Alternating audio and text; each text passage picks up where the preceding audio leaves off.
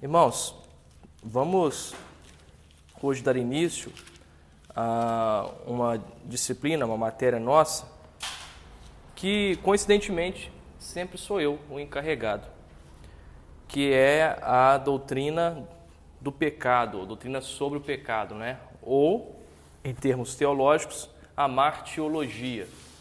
Né? Então, com H, a martiologia.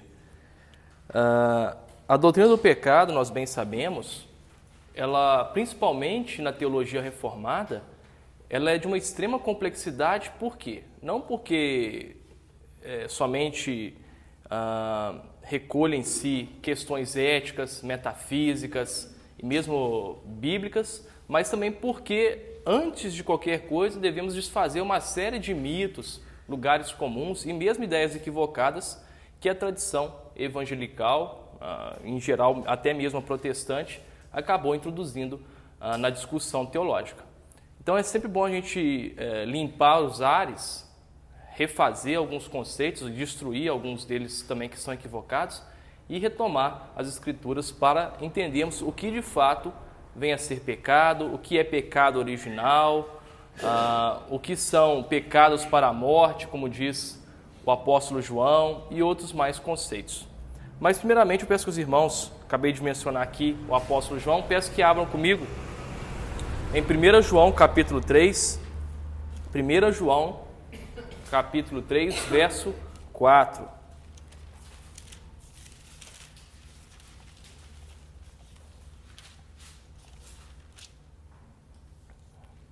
Primeira João, capítulo 3, verso 4. Assim nos diz a palavra do Senhor. Todo aquele que pratica o pecado também transgride a lei, porque o pecado é a transgressão da lei.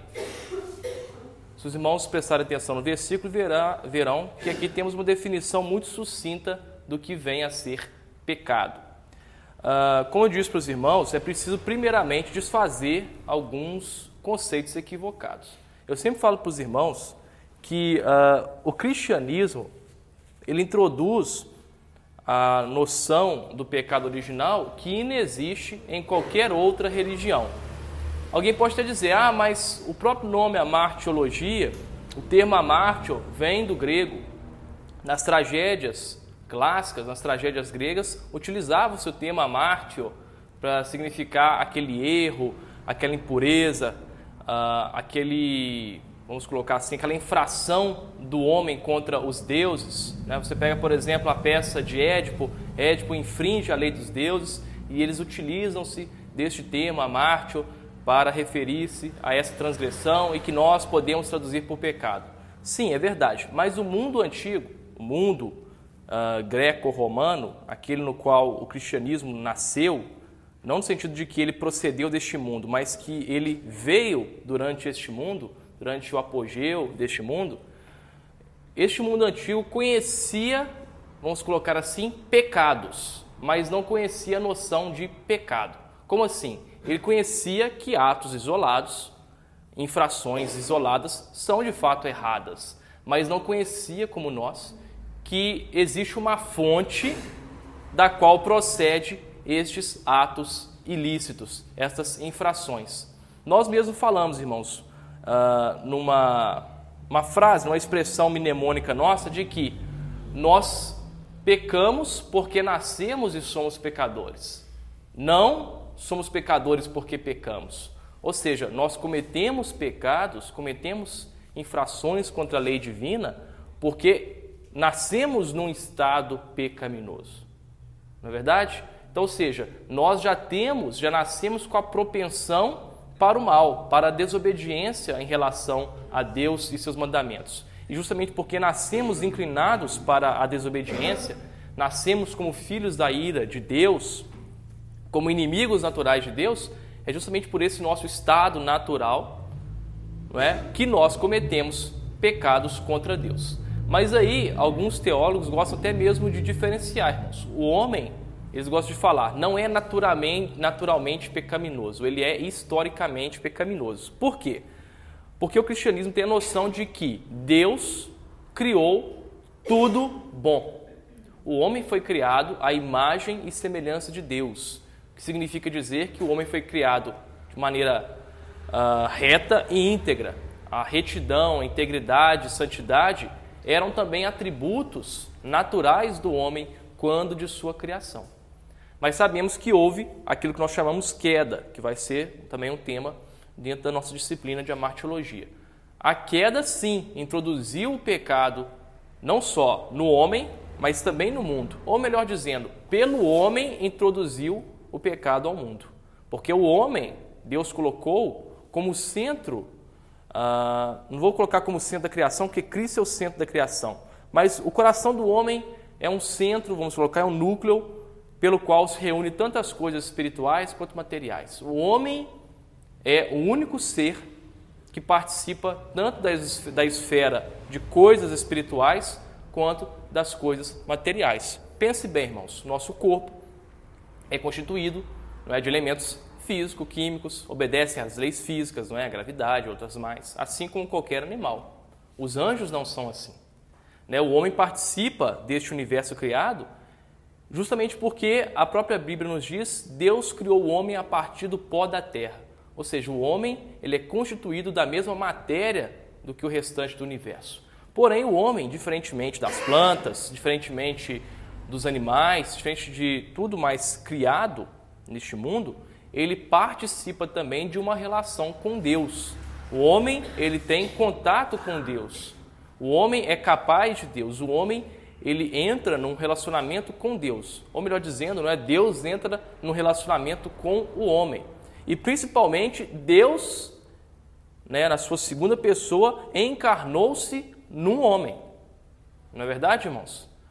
Não que existia um homem chamado Jesus e Deus encarnou nele. Não, não dá para falar de Jesus a parte da sua encarnação.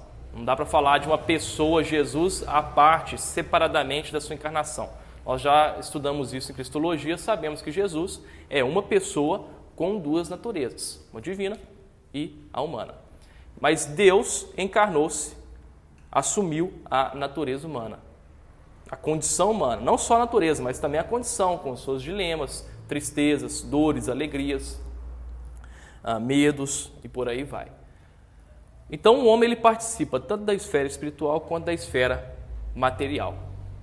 É, o homem tem um relacionamento com a criação e tem um relacionamento com Deus e também, claro, com o seu próximo, consigo mesmo. Não é? O homem, diferentemente dos animais, ele tem aquilo que nós chamamos de autoconsciência.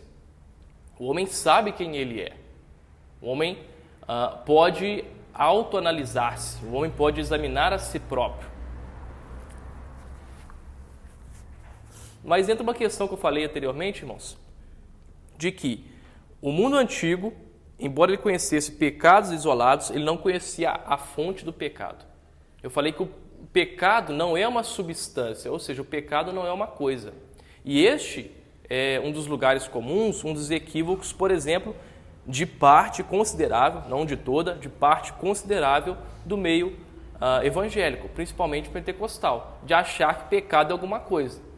De achar, por exemplo, que certo objeto, por ter pertencido a um bruxo, a um mago, aquele objeto é amaldiçoado.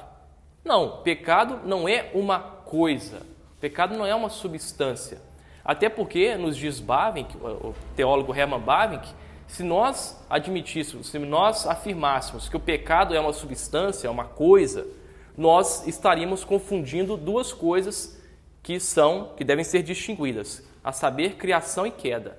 Lembra que os quatro pilares da cosmovisão reformada, ou melhor ainda, da cosmovisão bíblica são criação, queda, redenção e consumação? Ou seja, esses quatro alicerces, esses quatro fundamentos, perpassam todas as Escrituras. Então, se você lê a Bíblia, você tem de ter em mente né, que esses quatro fundamentos estão ali perpassando todo o universo bíblico, toda a narrativa bíblica. Então, se eu falo que o pecado é uma coisa, uma substância, eu estarei confundindo os dois primeiros fundamentos, criação com queda, como se Deus tivesse criado o pecado.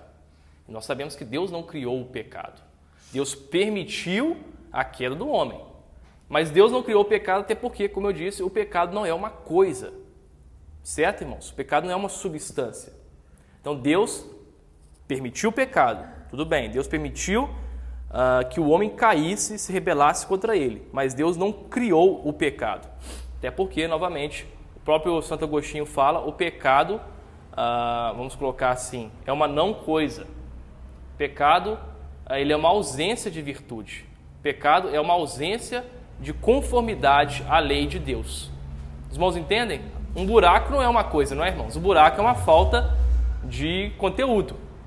Na é verdade, se eu pego lá a rosquinha, tem buraco no meio. O buraco é a falta de massa. Não é uma coisa positiva nesse sentido, ele é uma ausência, é algo negativo. O pecado, da mesma forma, é uma ausência, é uma falta de conformidade à lei de Deus.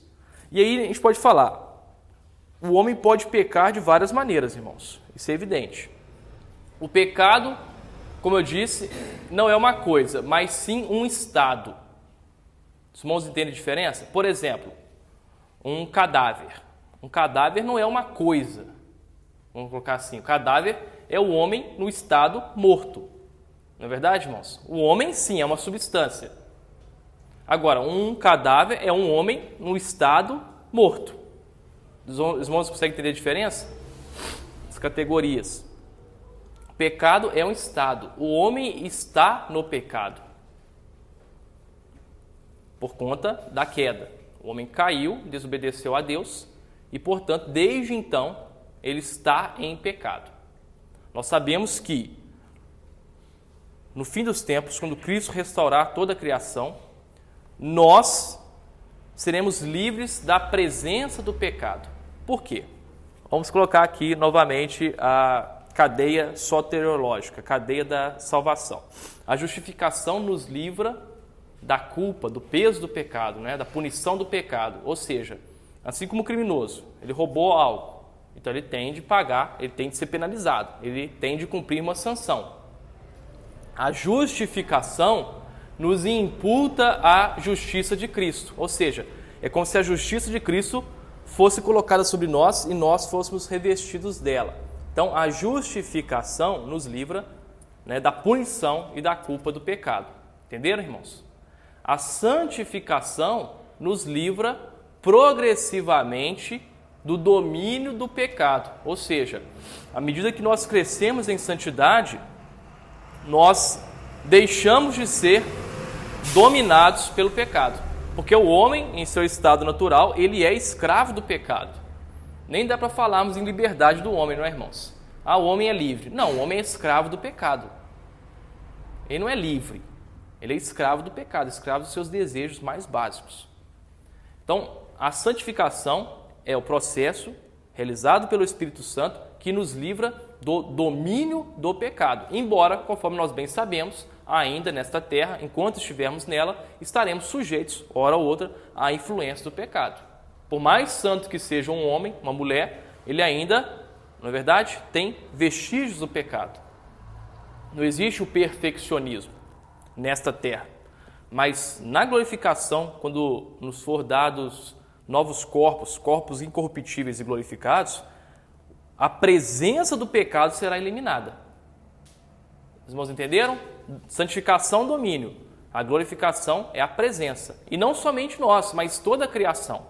A criação será livre da presença do pecado. Ou, trocando em miúdos, o pecado será eliminado na nova criação. Mas eu disse que, embora o pecado não seja uma coisa e seja sim um estado, este é o grande problema do homem. O pecado não é uma insuficiência metafísica. Eu falei isso no domingo e repito aqui. Não foi se foi domingo ou foi na sexta, não lembro.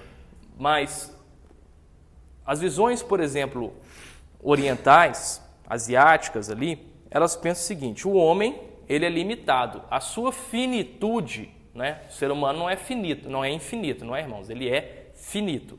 A sua finitude é um defeito. Ele não é como os deuses ou como Deus, não é como a alma do universo que é plena, autossuficiente, autodependente e onipresente. Não, o homem é dependente, o homem não é autossuficiente. Né? Qualquer criança, não é, irmãos? Precisa de alimentação, precisa de ser trocada, precisa de água, precisa dos cuidados mais básicos. E não só, mesmo nós, adultos, precisamos de pessoas que plantem algo para nós, não é verdade? Que façam, às vezes, por vezes, nosso almoço, que nos forneçam alguns elementos, medicamentos. Então, um homem, ele foi criado para depender, claro, de Deus, mas também relativamente do seu próximo, né, numa comunidade. Essa, é, esse é um dos propósitos de Deus na sua criação. O ser humano é um ser social. Então, essa visão de que o homem ele é metafisicamente falho é uma visão que não é bíblica. É principalmente comum às religiões orientais. O homem é finito, não é onipresente, não é onisciente, não é onipotente, logo ele é falho. Não, a Bíblia não fala isso. A Bíblia desde o início mostra que o homem foi criado limitado ao tempo e espaço. Não é verdade, irmãos? Adão habitava no Éden. Adão não era onisciente.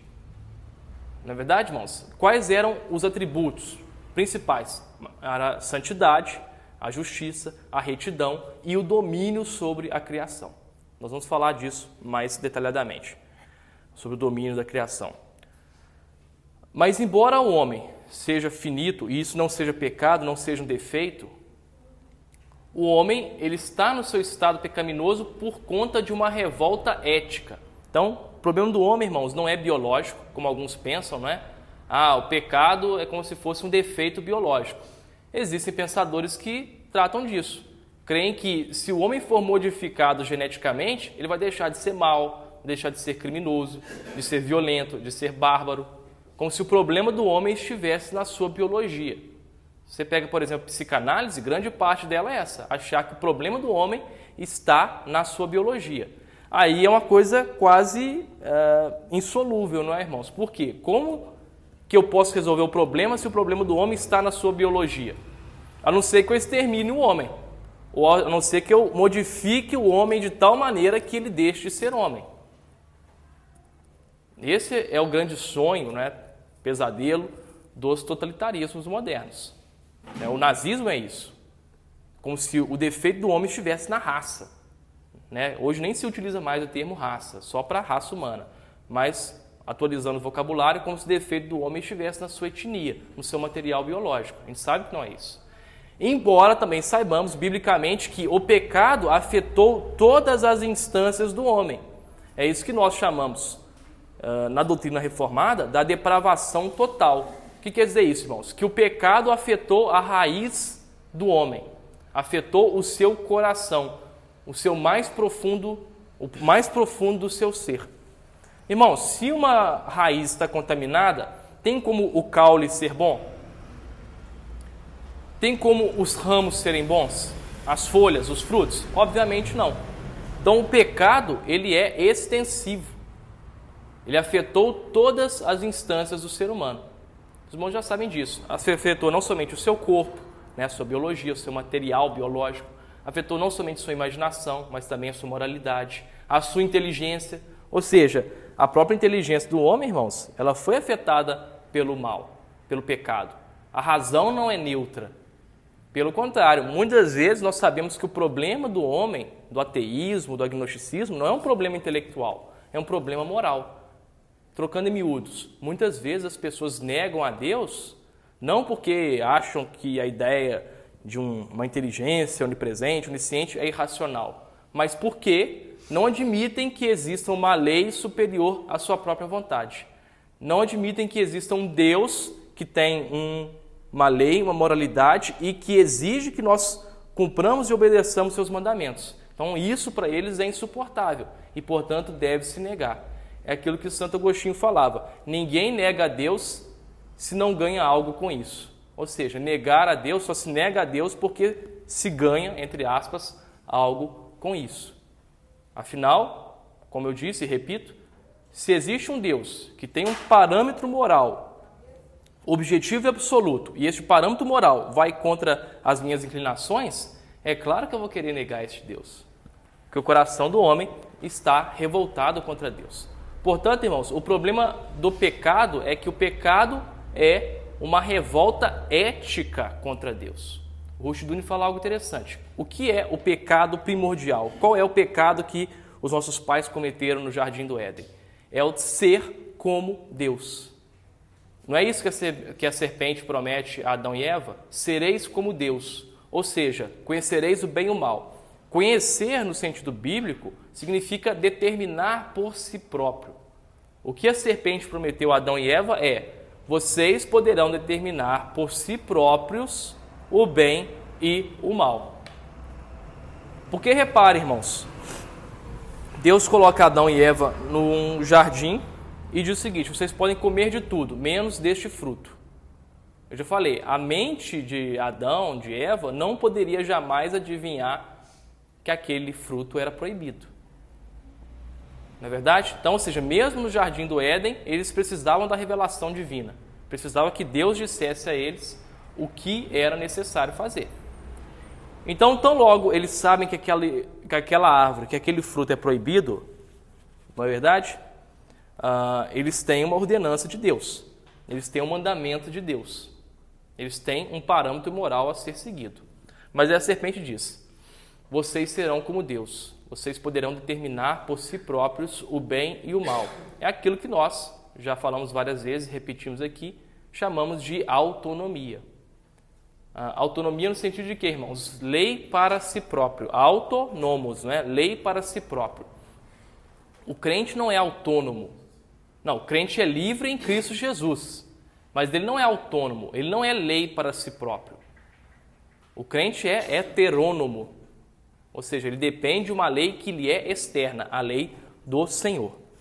Ah, portanto, o pecado, sendo um estado, na verdade, sendo o estado um, como é que vou dizer, algo que permeia toda a existência do homem, é claro que no caso do ímpio, do irregenerado, todos os seus atos serão inclinados e serão, uh, por assim dizer, regulados pelo pecado. Tudo aquilo que ele fizer, pensar, imaginar, sentir, será conspurcado, será manchado pelo pecado. Então, resumindo, irmãos, o pecado não é uma coisa, não é uma substância, o pecado é um estado.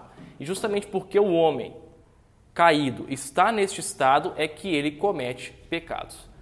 Na última vez que eu dei esta aula, eu perguntei aos irmãos. Uh, e refaço a pergunta agora. Animais pecam, portanto, irmãos?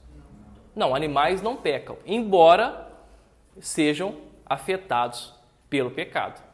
Na verdade, toda a criação foi afetada pelo pecado. Na é verdade, nós sabemos, pelo relato das Escrituras, que anjos também tinham, tiveram, a gente não pode afirmar que atualmente tem, mas anjos tiveram a capacidade de pecar também. Foi assim que uh, Satanás e seus anjos caíram. Lembrando que o nome Lúcifer não é.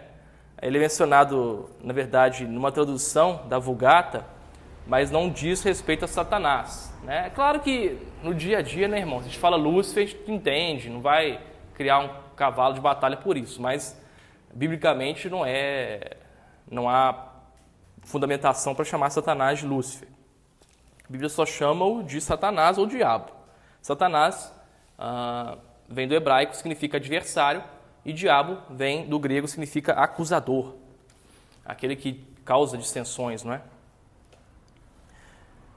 Então, anjos pecaram, mas cremos que os anjos que permaneceram no seu estado incorruptível são aqueles que Deus também elegeu, de certo modo, e os selou. Uh, mas vamos agora para o relato uh, da queda, irmãos, que tem alguns pontos aqui interessantes antes de expor mais a respeito uh, do que vem a ser pecado. Vamos lá em Gênesis capítulo 3. Eu quero só que os irmãos prestem atenção para algumas das consequências do pecado na criação de Deus. Gênesis capítulo 3, por favor a partir do verso primeiro, tá, irmãos? Assim nos diz a palavra do Senhor. Mas a serpente, mais sagaz que todos os animais selváticos que o Senhor Deus tinha feito, disse à mulher: É assim que Deus disse: Não comereis de toda árvore do jardim? Respondeu-lhe a mulher: Do fruto das árvores do jardim podemos comer. Mas o fruto da árvore que está no meio do jardim, disse Deus: Dele não comereis, nem tocareis nele, para que não morrais. Então a serpente disse à mulher: é certo que não morrereis, porque Deus sabe que no dia em que dele comerdes, se vos abrirão os olhos, e como Deus sereis conhecedores do bem e do mal. Foi o que eu falei anteriormente de conhecer bem e mal, que quer dizer determinar o bem e mal por si próprio. Ah, eu acho que isso é bom, eu acho que isso é mal. Eu não me remeto à lei de Deus para isso. Versículo 6: Vendo a mulher que a árvore era boa para se comer, agradável aos olhos, e árvore desejável para dar entendimento, tomou-lhe do fruto e comeu, e deu também ao marido, e ele comeu. Abriram-se então os olhos de ambos, e percebendo que estavam nus, cozeram folhas de figueira e fizeram cintas para si. Quando ouviram a voz do Senhor Deus que andava no jardim pela viração do dia, esconderam-se da presença do Senhor Deus. O homem e sua mulher por entre as árvores do jardim. E chamou o Senhor Deus ao homem e lhe perguntou: Onde estás? Ele respondeu: Ouvi a tua voz no jardim, e porque estava nu, tive medo e me escondi. Perguntou-lhe Deus: Quem te fez saber que estavas nu? Comeste da árvore que te ordenei que não comesses? Então disse o homem: A mulher que me deste por esposa, ela me deu da árvore e eu comi. Disse o Senhor Deus à mulher: Que é isso que fizeste? Respondeu a mulher: a, a, serpente me enganou e eu comi. Então o Senhor Deus disse à serpente: Visto que isto fizeste, maldita és entre todos os animais domésticos e o és entre todos os animais selváticos. Rastejarás sobre o teu ventre e comerás pó todos os dias da tua vida. Porém, inimizade entre ti e a mulher, entre a tua descendência e o teu descendente. Este te ferirá a cabeça e tu lhe ferirás o calcanhar. E a mulher disse: Multiplicarei sobremodo os sofrimentos da tua gravidez, em meio de dores darás à luz filhos. O teu desejo será para o teu marido e ele te governará. E Adão disse: Visto que atendeste a voz da tua mulher e comeste da árvore que eu te ordenara não comesses, Maldita é a terra por tua causa. Em fadigas obterás dela o sustento durante os dias de tua vida. Ela produzirá também cardos e abrolhos, e tu comerás a erva do campo. No suor do rosto comerás o teu pão, até que tornes a terra, pois dela foste formado, porque tu és pó, e ao pó tornarás. Então, esse relato, irmãos, bastante conhecido, né? E até mesmo caricaturizado, caricaturizado zombado muitas vezes, ele apresenta uma série de elementos que, uh, na ânsia talvez de criticar, nos passa despercebidos. Lembrando que o sentido da Escritura, irmãos, é principalmente espiritual. A Bíblia, claro, fala de tudo. Uh, Galileu dizia né, que a Bíblia nos ensina sobre como ir para o céu, ao passo que as obras físicas de ciência falariam de como é o céu, não é? O céu estrelado. Mas as coisas são mais complexas do que isso. Né? Nós sempre falamos da questão da neutralidade e outras mais, mas não vamos entrar porque este não é o nosso foco. A Bíblia tem, uh, além do desejo de falar de realidades espirituais, ela fala das coisas físicas sob o aspecto da eternidade.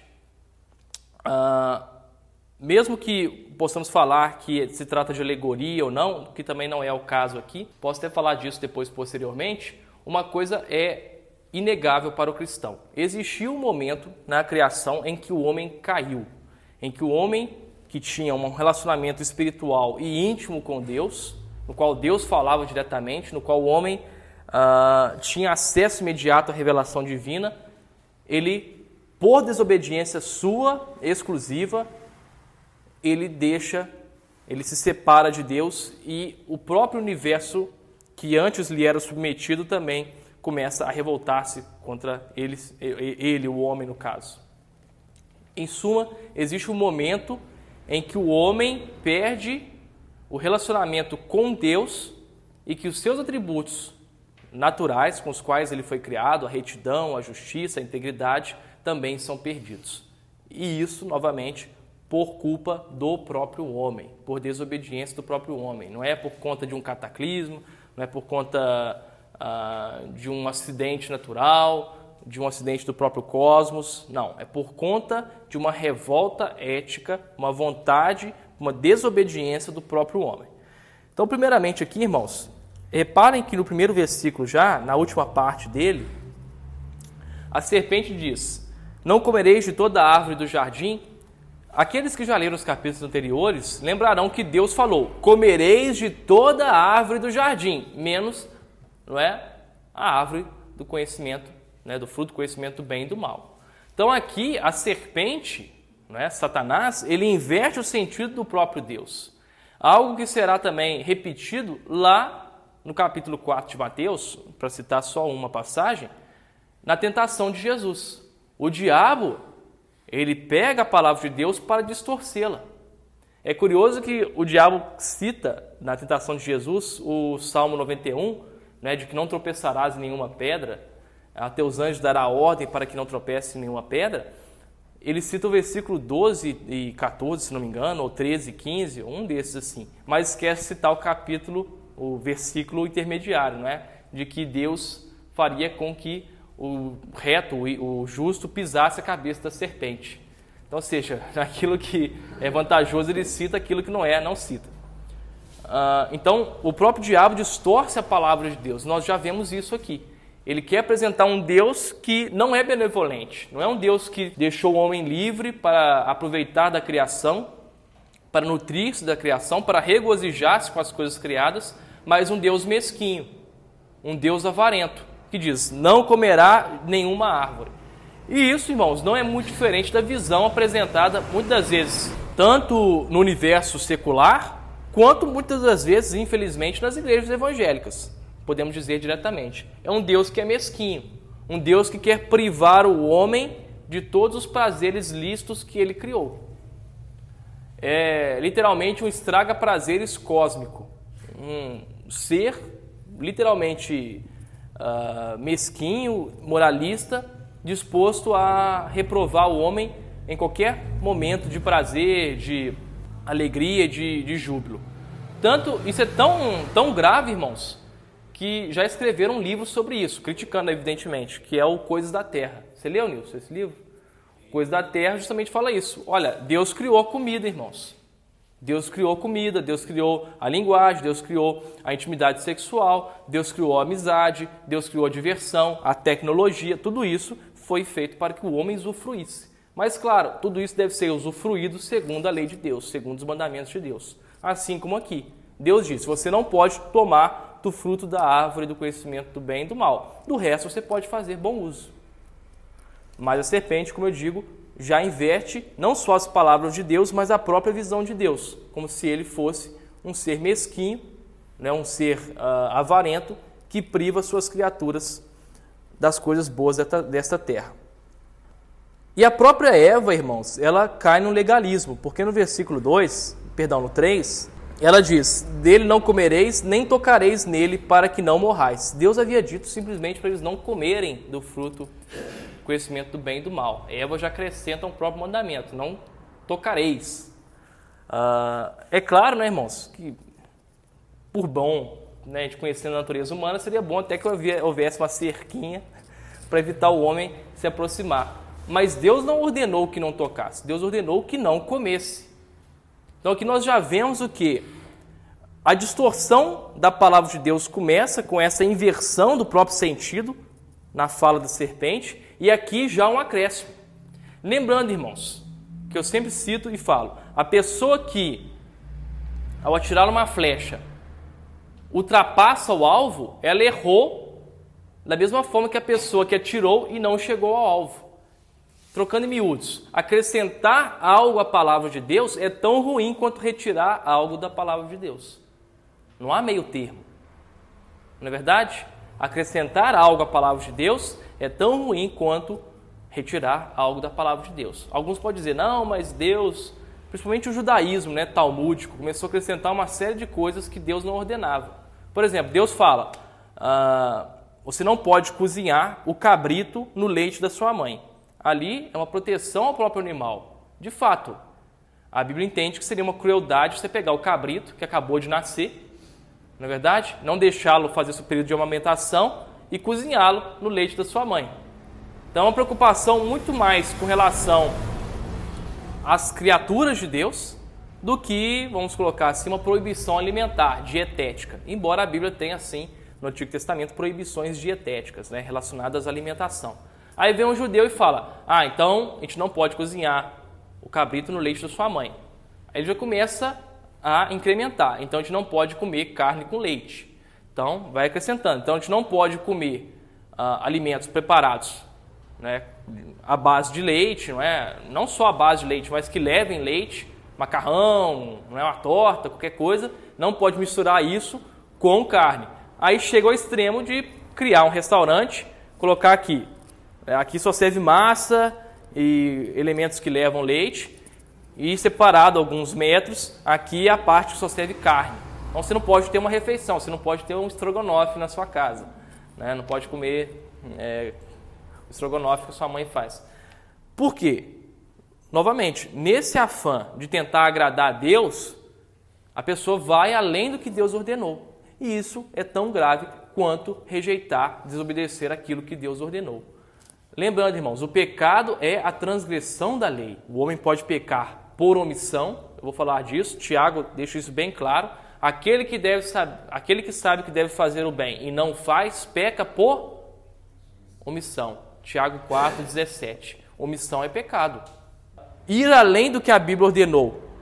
Nós podemos aqui sintetizar sobre a designação de legalismo, não é? Legalismo fala, olha, Deus manda as pessoas se vestirem de maneira modesta.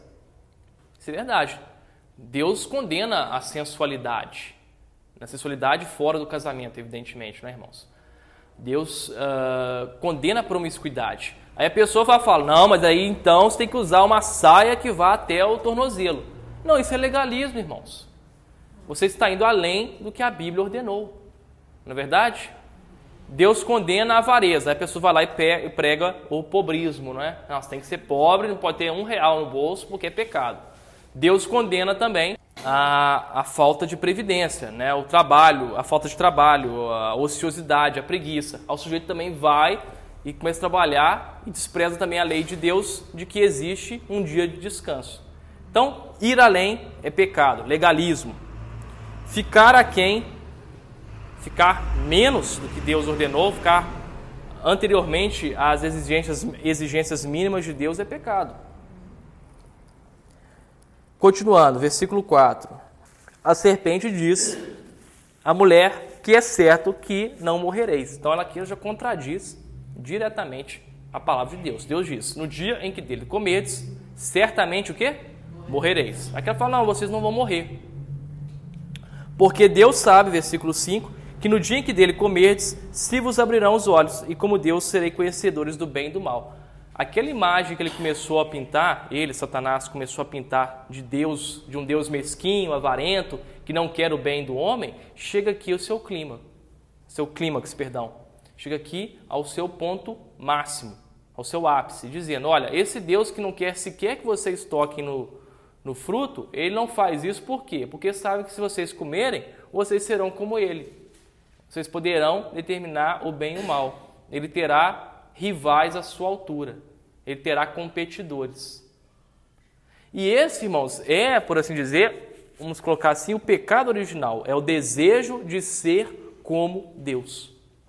O próprio Rushduni tem um livro que chama assim: Sereis como Deus. É o desejo de ser lei para si próprio, de ser autônomo, independente de Deus. Ah, é interessante que na própria tese de doutorado do Marx, ele cita um trecho do Prometeu acorrentado, uma tragédia grega, ah, no qual Prometeu diz: Eu odeio todos os deuses. Ah, e ele coloca isso na sua tese. Isso marca de fato, irmãos, a mentalidade do homem moderno. Tem um livro do, de um padre, chama Álvaro Calderon, que fala prometeísmo, a religião do homem moderno. Ou seja, o homem moderno ele quer ser completamente dependente de Deus. A gente chega ao máximo agora que o homem rejeita a sua própria essência. Vai falar, eu não sou, não me vejo como homem, eu me vejo como mulher. E por um simples ato de vontade ele quer refazer a própria realidade. Ou nas utopias transhumanistas, não é? Ah, não, o homem vai chegar num ponto que ele vai se fundir com a máquina e vai superar os seus limites. Né? A consciência do homem será algo onipresente. Assim como o computador consegue processar a uma velocidade extraordinária os vários cálculos, o homem, por meio da tecnologia, vai chegar a este ponto. Então, ou seja, na sua negação da lei de Deus, ele quer ser completamente dependente, ele quer ser completamente autônomo. A mulher, portanto, vê que a árvore era boa para se comer, agradável aos olhos e desejável para dar entendimento, ela toma e come e, além do mais, dá ao seu marido. O interessante aqui, irmãos, é como o próprio apóstolo João depois vai falar que é, nós temos os inimigos, né? A carne, o diabo, o mundo, o pecado.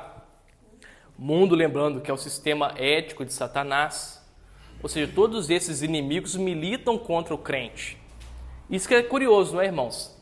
Ah, as pessoas tendem a identificar isso, muitas vezes com ah, adversários políticos, né, desafetos. Ah, fulano é meu inimigo, ele está me tentando. Não, a Bíblia fala, é o mundo, o pecado, o diabo, a carne. Né, vamos colocar aqui esses quatro para poder sintetizar. Ou seja, são a carne, quando fala, quando a Bíblia fala, não é o corpo, tá, irmãos? A carne é aquela disposição natural do ser humano de ser contra Deus. Carne, portanto, trata-se da natureza humana à parte ou isoladamente de Deus.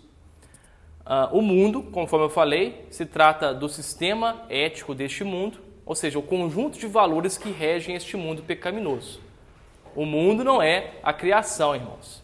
Este é outro problema também que nós devemos deixar bem claro e eliminar de qualquer amartiologia realmente bíblica. O mundo não é mal.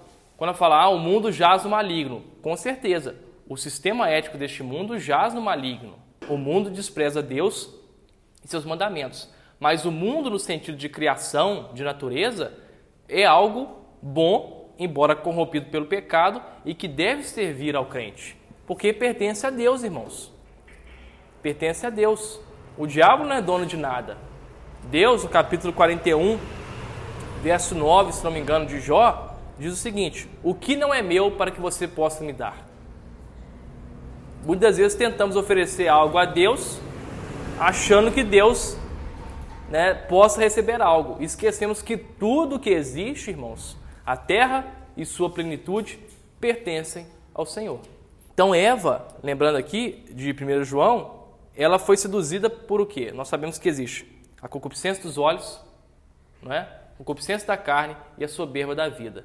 Eva foi atraída, foi seduzida pelo fruto. Ela viu que o fruto era agradável aos olhos.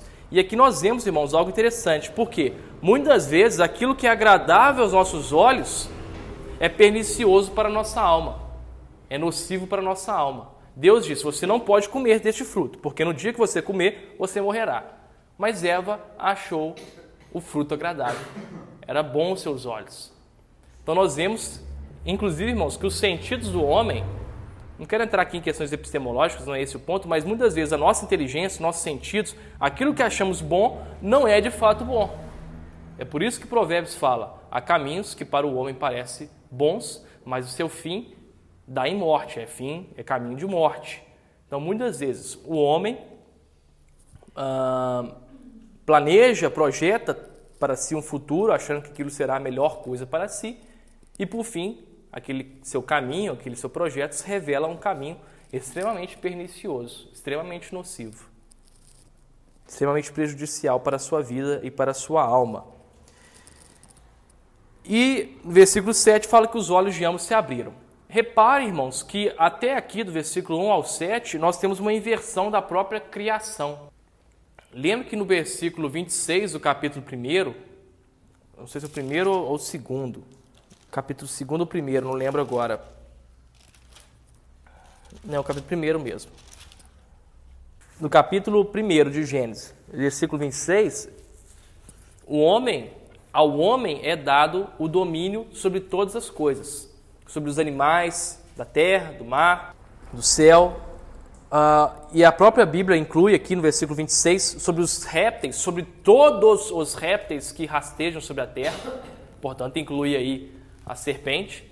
Então, ou seja, o homem, Adão, foi chamado para ser um sacerdote. Deus elege Adão. Depois vem Eva. Uh, e ambos devem dominar sobre a criação. Lembrando, irmãos, que a Bíblia, uh, diferentemente dos acusadores, ela não propõe que haja uma diferença ontológica, ou seja, o que é ontológica? Relativa ao ser. Tá, irmãos? Ontologia é aquilo que é relativo ao ser. Não há diferença ontológica entre homem e mulher. Ontológica, irmãos, espiritual. Ou seja, ambos foram criados à imagem e semelhança de Deus. Certo, irmãos? Ambos são também capazes de pecar, evidentemente, e capazes e passíveis da redenção. Ambos são imagens semelhantes de Deus. Ambos deveriam dominar sobre toda a criação. Mas a Bíblia coloca sim uma diferença entre autoridade. O homem é chamado para ser o sacerdote do seu lar, para ser né, o líder do seu lar. Quando fala de subordinação, não se fala de submissão. A questão ali é que a mulher tem um papel diferenciado e subordinado ao homem.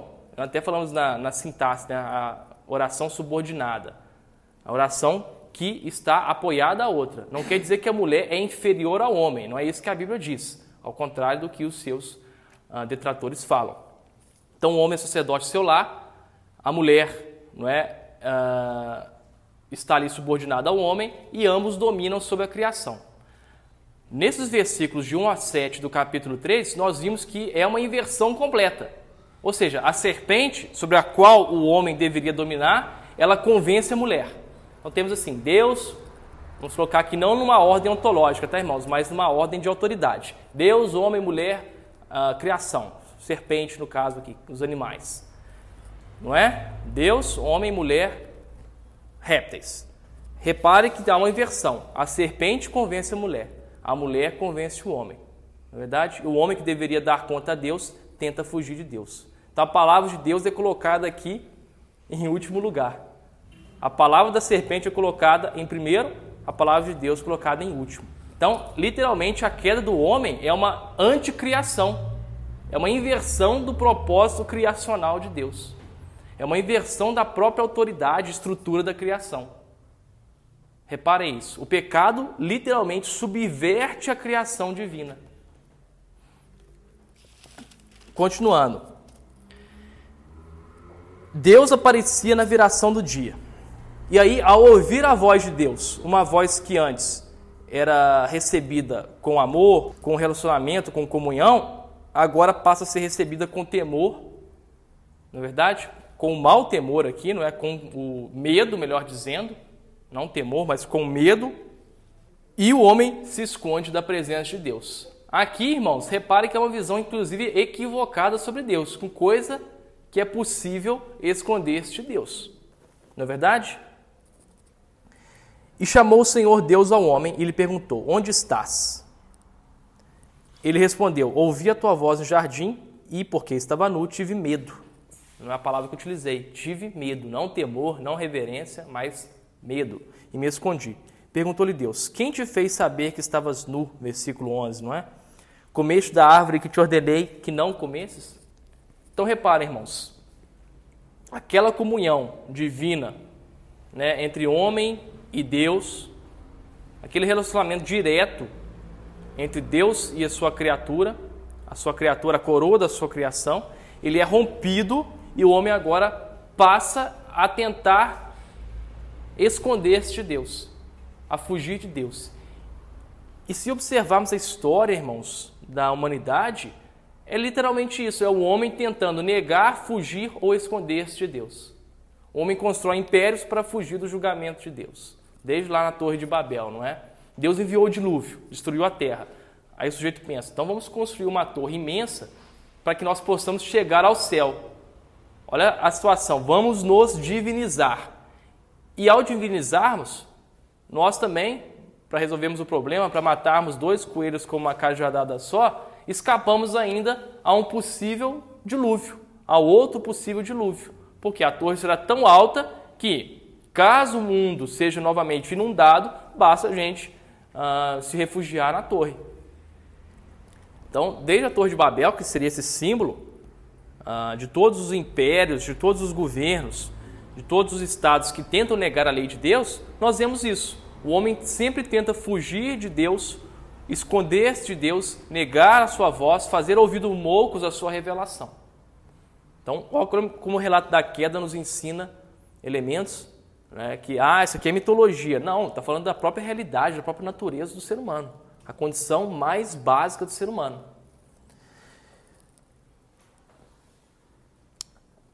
Versículo 12: Então disse o homem: A mulher que tu me deste por esposa, ela me deu da árvore que eu comi. Repare, irmãos, que o pecado, conforme diz Isaías, no capítulo 1, verso 9, se não me engano, ele uh, causa separação entre nós e Deus. O pecado erige um muro que nos separa de Deus, né, que separa o homem de Deus. Adão deveria cuidar e proteger a sua mulher, não é? Aqui ele coloca a culpa na sua mulher. Ele fala: Foi a mulher que tu me deste.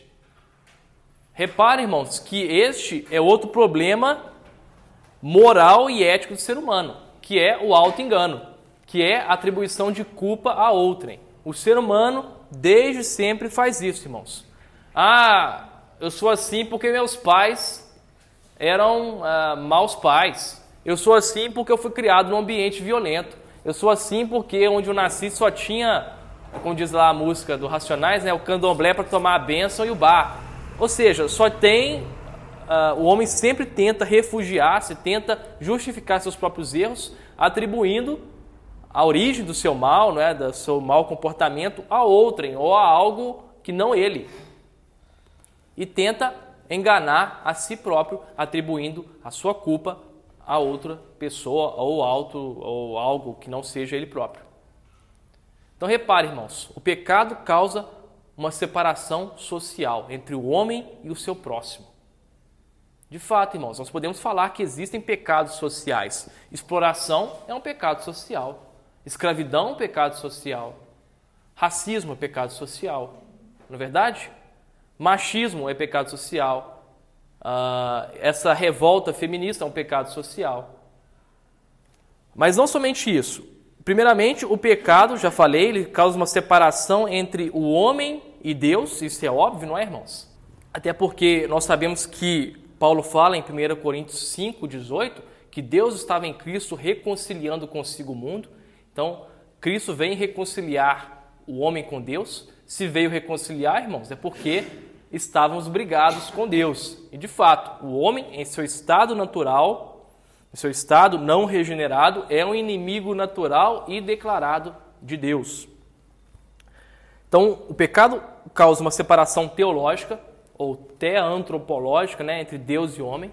O pecado gera uma separação social, no caso, não é uma ruptura social entre ele e seu próximo. Mas vamos adiante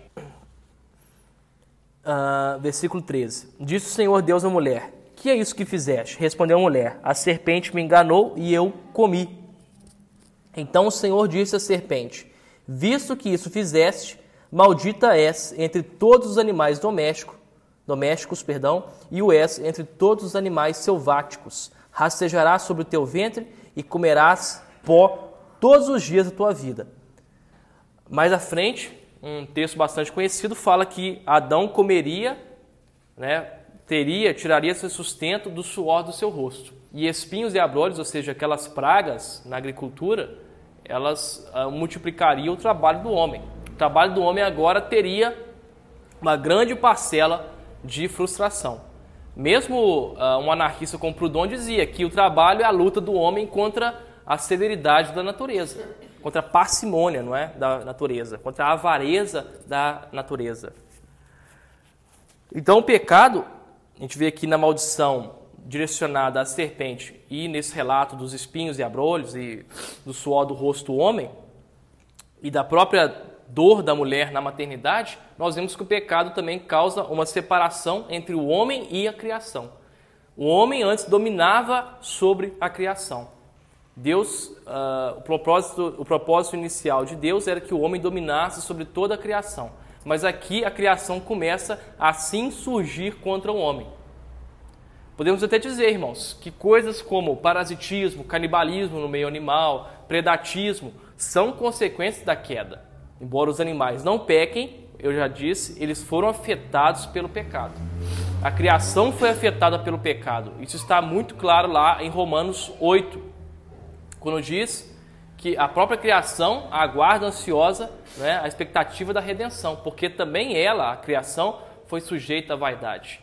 A criação, portanto, em termos poéticos, está em dores de parto, diz Paulo. Ela também sofre os efeitos da queda. Porque, de fato, irmãos, se o homem é o subregente, Deus é o rei, o homem é o subregente. Se o homem é o subregente da criação e Deus confiou ao homem o domínio sobre todas as coisas, quando o homem caiu, todas as demais coisas também foram afetadas pela queda do homem. Quem fala muito bem isso é aquele filósofo Hermann Doiver, né, que fala: o coração do homem é o centro supratemporal, é o centro que está acima da própria, da própria temporalidade. E todas as coisas estão ali. Certo? A própria criação encontra seu núcleo ali. Se o coração do homem caiu, tudo mais caiu também. Então, o pecado causa uma separação, vamos colocar assim, ecológica. O homem não mais domina como deveria dominar sobre a criação. Podemos dizer também, colocar e retornar aqui no versículo 9, que o pecado gera uma separação individual ou uh, da própria consciência do homem. De fato, irmãos, o próprio homem hoje em dia não se conhece inteiramente. É o que Paulo fala lá em Romanos capítulo 7, que se não fosse a lei, ele não saberia o que era cobiça. Não quer dizer, irmãos, que não existe cobiça se não houver lei. Não é isso. Paulo está dizendo o seguinte: se a lei não me falasse, não cobiçarás, eu não saberia o que é cobiça. Ou seja, existe um aspecto pedagógico da lei. A lei de Deus nos ensina quem de fato somos.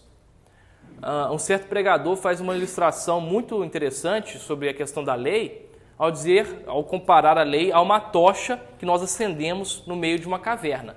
O coração do homem, irmãos, nem preciso dizer, não é? Cristo mesmo fala. É a fonte, é dele que procedem adultérios, assassinatos, hipocrisia, porfias e outros males mais. Só que o homem, no seu estado natural, crê que é muito bom. O homem se crê, no seu estado natural, se crê um ser quase perfeito. Ele acha que ele é muito bom. Mas aí, como eu disse, essa ilustração fala que quando você chega numa caverna com uma tocha, os répteis, lacraias, vermes, insetos, escorpiões que estavam ali, eles são excitados pelo fogo e pela luz e passam a se esconder. Aqueles animais, aqueles répteis, uh, aqueles animais ali horríveis, estavam desde sempre na, na caverna. A luz e o calor da tocha simplesmente os iluminou e os excitou. Os, né, uh, excitou esses animais. Mas eles já existiam ali. Da mesma forma, o coração do homem tem toda sorte de maldade, de malícia, de vícios, de pecados, de erros. A lei de Deus simplesmente lança luz sobre eles e, ao lançar luz, acaba excitando-os. Por quê? Porque o homem, também no seu orgulho, busca desafiar a lei de Deus de duas formas. De duas formas, perdão. Ou diz o seguinte: olha, Deus mandou não cobiçar. Eu não quero saber de Deus, aí que eu vou cobiçar mesmo. A lei de Deus falou para não matar. Ah, quero saber lá de Deus? Não quero saber de Deus, vou matar. Ou o contrário, no orgulho farisaico. Ah, Deus mandou não cobiçar, então eu posso fazer isso, por meu próprio esforço. A lei de Deus mandou dizimar, como diziam os fariseus, então vou dizimar tudo. Não é até o cominho, até ah, até o, a plantinha que eu compro ali para temperar a minha salada, para minha carne. Ou seja, o homem nega a lei de Deus, insurge-se contra a lei de Deus dessas duas formas. Ou tentando superá-la por seu próprio esforço, como se nós não fôssemos completamente dependentes da graça, ou rejeitando-a e confrontando-a diretamente. Então é interessante essa ilustração, irmãos. O pecado existe no coração humano, em todo o coração humano. A lei simplesmente revela essa monstruosidade que existe em nosso coração e o nosso coração, no seu desejo de afrontar a Deus, acaba se voltando contra a lei de Deus. Então, essas quatro separações, uma separação teológica, o pecado rompe a comunhão que havia entre Deus e o homem, essa ruptura ou cisão também individual, da própria consciência, o homem passa a ignorar parcelas profundezas do seu, do seu próprio ser. Isso é interessante, irmãos, porque mesmo uh, na psicanálise as pessoas perceberam isso, quando fala de inconsciente. Existem regiões do ser humano que ele próprio não conhece. Existem profundezas negras do coração humano que o próprio homem desconhece. Isso é consequência do pecado, porque o pecado traz essa cisão, essa separação uh, do homem para consigo mesmo. O homem passa a não compreender quem ele é. É o que Paulo fala: o bem que eu quero fazer, isso eu não faço, mas o mal que eu não quero fazer, isso eu faço. Miserável homem que sou, quem me livrará do corpo dessa morte? Portanto, o homem nem sequer consegue compreender o seu próprio modo de agir. Não consegue compreender as profundezas que há no seu próprio coração. Daí a necessidade da lei de Deus para lançar luz na nossa própria escuridão. A separação social, acabei de falar, ou seja, o homem aqui deveria proteger, cuidar, guiar, ensinar a sua esposa, mas ele acaba sendo enganado pela serpente por meio da sua esposa. Então, depois ele coloca a culpa na sua própria mulher, ao invés de admitir a própria culpa, ao invés de assumir a sua própria responsabilidade, ele atribui à mulher que Deus lhe deu. Ou seja, de certo modo, ele está atribuindo a culpa também a Deus, dizendo: Olha, foi a sua mulher que o Senhor me deu. Além de atribuir a culpa à mulher, indiretamente remete essa culpa ao próprio Deus. Então, o pecado gera essa separação social. Não é? Por isso nós temos esse grande problema, não é, irmãos? Ah, um problema que vemos na história humana de que é difícil o homem conciliar seus interesses com seus próximos. Acaba sendo uh, no mundo de ímpios, uma corrida desenfreada para satisfações egoístas. E por fim, essa separação ou essa cisão, ruptura ecológica, vamos colocar assim. Ou seja, o homem perde um pouco do seu domínio. O homem deveria dominar sobre a criação, uh, subjugá-la, não quer dizer que deve destruí-la, não é, irmãos? Quer dizer que ele deve usá-la, deve usufruí-la de acordo com os parâmetros divinos, com a lei divina com responsabilidade, com mordomia e desenvolvê-la para a melhoria da sua vida e para a glória de Deus. Mas agora sabemos que a própria natureza passa a surgir contra o domínio do homem. Não quer dizer que o domínio do homem foi eliminado, não é, irmãos? Porque nós sabemos, os próprios animais domésticos são um exemplo claro e visível de que ainda existe domínio do homem. A própria ciência, ah, no seu estado hoje extremamente desenvolvido, a tecnologia que nunca foi tão difundida como hoje, mostra isso, que o homem tem sim ainda uma grande parcela de domínio sobre a criação. Embora muitas vezes esse domínio é feito de maneira ah, contrária ao estabelecimento da lei divina, contrária àquilo que a lei divina ordena. Basta pensar aí em questões controversas como uh, eutanásia, como clonagem, experimentos com células-tronco e outros mais.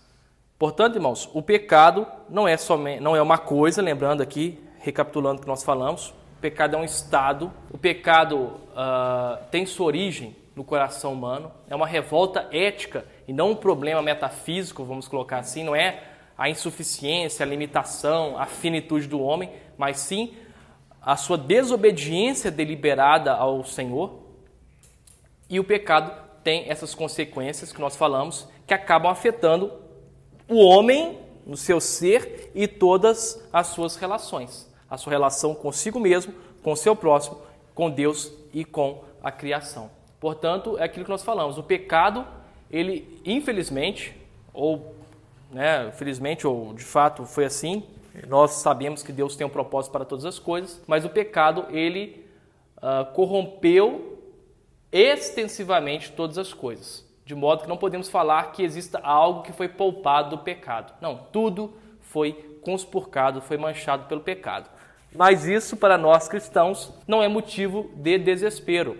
Por quê? Porque sabemos que assim como o pecado poluiu todas as coisas, Cristo Jesus também, ao morrer, ressuscitar, ascender e sentar-se à direita do Pai, também redimiu todas as coisas. Não é só a alma do homem, não. Cristo redimiu todas as coisas, porque todas as coisas lhe pertencem. Amém, irmãos? Então, encerramos aqui nossa primeira aula, nossa introdução à martiologia. Depois vou trazer alguns artigos para os irmãos e indicações de livros sobre uh, este livro. Mas um dos livros mais sucintos, mais eh, didáticos sobre este assunto é aquele que eu já citei para os irmãos, infelizmente hoje esgotado, uh, do Cornelius Plantinga, que chama Não Era Para Ser Assim. Título interessante, não é? De fato, não era para ser assim. O propósito de Deus era outro. Era o shalom, era a paz e comunhão universal. No entanto, sabemos que Deus, na sua infinita sabedoria, há de restaurar todas as coisas e já está restaurando, porque Cristo venceu na cruz.